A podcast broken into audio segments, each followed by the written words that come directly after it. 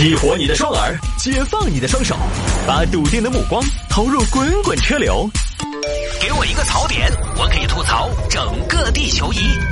微言大义，换种方式纵横网络江湖。好了，欢迎各位继续回到今天的微言大义。我们来看这个，有听众朋友说，买下女子放假被喊去加班，当场就辞职了。就是嘛，不愿意干就不干了嘛，对吧？此处不留爷，爷干个体户。这个事情发生在浙江义乌，义乌一个小姑娘呢，最近发帖吐槽了一下自己的经历，就胸中有一腔郁闷，不吐不快。说十一假期呢，自己正在休假，突然接到了分管领导的电话。这个这个这个这个这个这个小王在干嘛呢？呃，谢总，我在休假。哦，休假啊，休假好，休假好，哈哈，应该的，应该的。呃，肯定应该噻，谢总，你这个话说的。哦，对，谢总，节日快乐啊！小王节日快乐，节日快乐。呃，是这样，小王，呃，这个十一长假，你看啊，你看有多少人都在自己的工作岗位上，对吧？呃，对对对对对，感谢他们，他们辛苦了。呃，是啊，我们现在是这样，十一假期啊，我们现在要选两天值班，啊，每个人都有。你看你选哪两天？啊？谢总啥意思哦？就是这个十一假期啊，你也得选两天值班。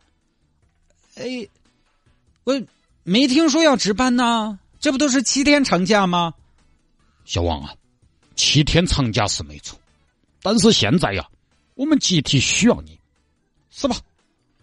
是不是你作为这个集体的一员啊？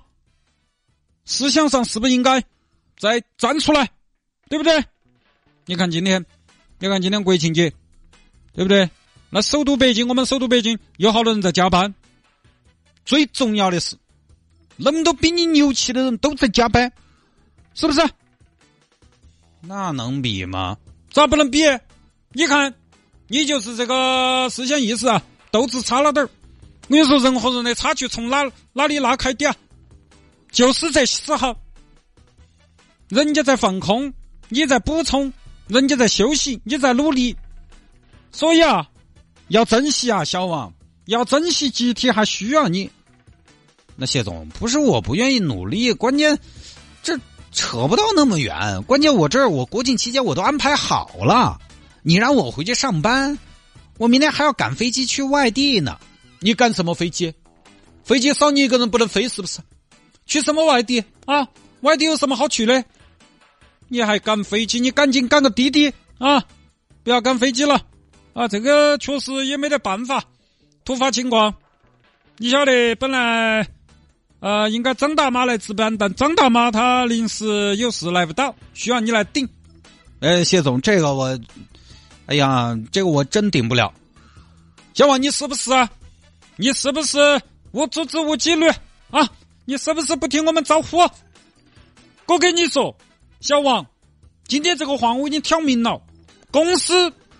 大于个人，哎，谢总，不是你这话我就不爱听了。公司怎么就大于个人了？我为公司工作，谢总，公司给我一份钱，我不欠公司的，也不该公司的，公司怎么就大于个人了？七天长假，法定节假日，我怎么就得加班了？谢总，您这个观点我不认同。这样吧，谢总，我呢？道不同不相为谋，辞职，行不行？国庆后我就不来了。你们也呢，麻烦你们去找那些认同个人小于公司的员工，是不是？大家也不合适，在一块儿也不舒服。再见，谢总，国庆快乐。就这么个事情啊。这个事情出来之后呢，网上朋友都觉得啊，小姑娘很硬气，哪有这样的呀？我都休假了，你临时通知我去，我就该去嘛。那现在我不在呢，我回不来呢，怎么办？也有很多朋友在讨论，人家都放假了，国庆七天长假，大多数人都有自己的出行安排，你再临时通知到人家，显然是不太合理的。其实这个有什么好讨论的嘛？成年人来讲，这样的选择很难做嘛，对吧？这个事情没什么好讨论的，公司显然是站不住脚的，因为是嘛。你临时通知换成是我嘛？我也有点鬼火冒嘛，不是看收入高，没有。你你我也不干嘛，我明天马上出发去欧洲。这个时候，今天你告诉我，接下来下一周加班不能离岗，不准请假。那这个时候我就要考虑和计算，为了这份工作，我要不要付出那么多了？这个里面计算的东西其实很多啊。很多朋友说，这个东西你钱都没给够，你让我怎么办呢？钱都没给够，那就辞了呀。一月工资三五千，我该休假休假。一月给我三五万，公司就是我的家。一个月给我三十万，公司的未来就是我的未来，跟钱直接挂钩。但其实除了薪资待遇，我觉得还有一个，就有些朋友国庆他觉得人多，嗯，他他觉得三倍工资他想挣，他愿意加班啊，这是一方面。另外一点呢，薪酬之外，就是这个工作的重要性到底如何？我反复强调重要性啊。其实现在很多年轻人啊，他不一定。只是为了钱而选择要不要加班，就是重要性、存在感。我一再强调，职场人为什么很多职场人到了中年这个年纪，到了工作个七八年、十来年，他会遇到中年危机，会觉得自己在职场没有什么进展，会很沮丧、很懈怠，觉得一天也很茫然。就是我觉得，就是他对自己的重要性比较茫然，或者说用人单位。没有让他在自己的岗位上突出自己的重要性，我找不到什么存在感。这个东西其实很重要啊！现在不是每个人就是就是都是完完全全的为了钱。这个工作我加班加点，我牺牲休息时间，给我的成就感到底怎么样？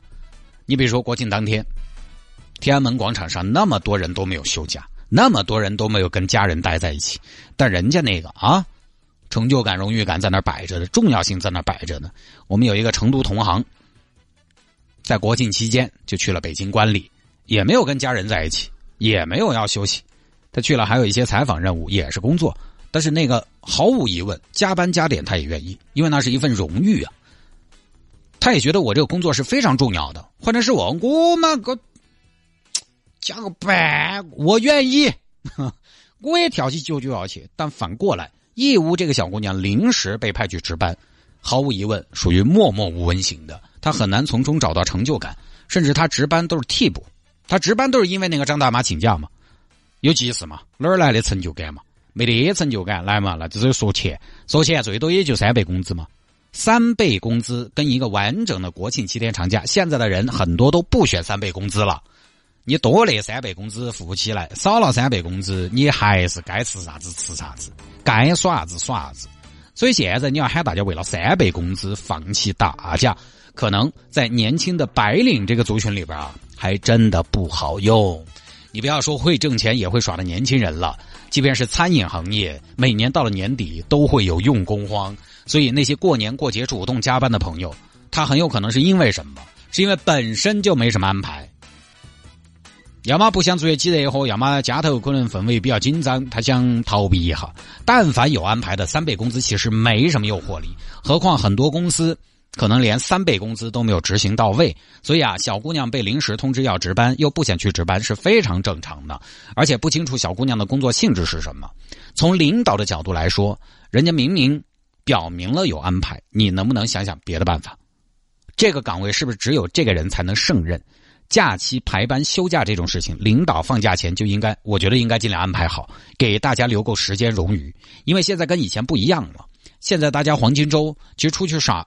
四天、五天、六天太正常了，而这种长度的假期，其实一般出门提前那么一段时间都要提前规划，那个机票、酒店都是要提前订好的。实际上，各自的时间都安排好了，就是没那么多变通。你一声令下喊人家取消，大部分朋友为了便宜，都是买的不可取消的。突然让大家回岗，经济损失算谁的？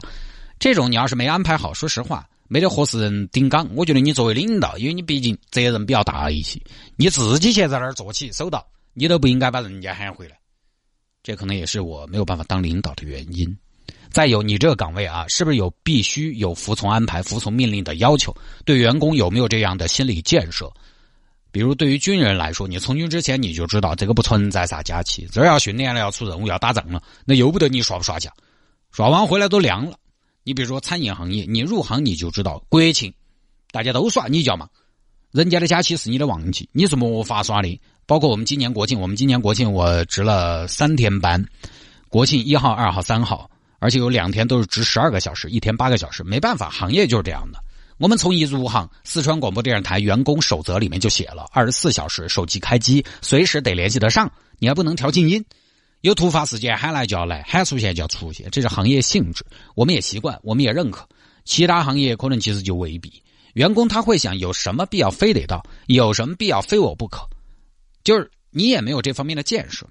至于说小姑娘一怒之下辞职，也充分说明了这个工作其实对她来说是可以找到替代的。真要是这工作她很满意，她很不舍，很吸引她，也不至于一怒之下就辞职。